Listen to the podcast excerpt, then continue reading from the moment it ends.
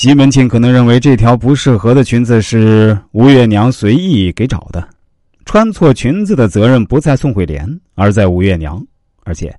给使女换条合适的裙子也是女主人应尽的责任。如果自己亲自动手，就有越俎代庖、瓜田李下之嫌。当然，西门庆的话里也隐隐透露出他对吴月娘的某种不满。西门庆不久又改变了主意，不再让吴月娘找裙子，而是让玉箫偷偷送给宋慧莲一匹蓝缎子，让她自己做一条合体的新裙子。很显然，这样做不仅可以使宋慧莲在色上更符合自己的要求，而且可以把温暖直接送给宋慧莲，有利于博得宋慧莲的欢心，达到占有的目的，还可以免除吴月娘因此而起的疑心。第三点，这条紫裙子既不是宋慧莲的，也不是吴月娘的，而是向玉箫借的。玉箫为何要向西门庆强调这一点？是强调穿裙子与吴月娘无关，不必向吴月娘要，而且吴月娘也不可能给，要给也是你西门庆给，还是强调宋慧莲贫穷，连条像样的裙子也没有，从而博得西门庆的同情和注意，亦或是嘲笑宋慧莲寒酸？从后面的情节发展看，玉箫对宋慧莲是同情的，一直在真心真意帮她，因此他强调裙子是向他借的。一方面想说明宋慧莲与他关系非常亲密，西门庆勾引宋慧莲，雨潇可以牵线搭桥；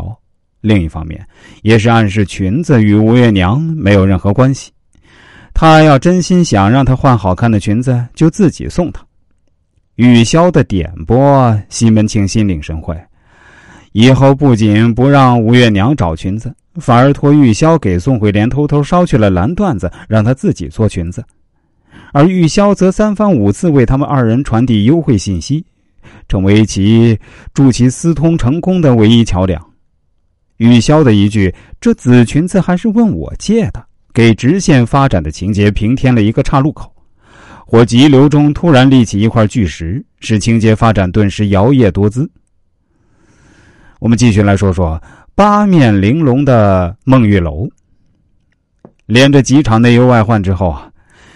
西门庆的大家庭似乎平静下来，于是小说荡开一笔，写腊尽春回之时，西门庆与吴月娘个个有事不在家，把焦点转向了群妾。此时西门府里最显山露水的，当属孟玉楼、潘金莲与李瓶儿三人了。在西门庆的妻妾中，这三人有一个最大的共同点，都是死了男人再嫁过来的，而来又都是后来居上。或以财，或以色，或以财色双全讨得西门庆欢心，物以类聚，这三人很容易自然的凑在一起，下棋赌钱，欢宴取乐，俨然以二主子自居，由此发生出一系列戏剧性生活场景。而这一系列场景的中心人物，不是争强好胜的潘金莲，而是平时不显山不漏水的孟玉楼。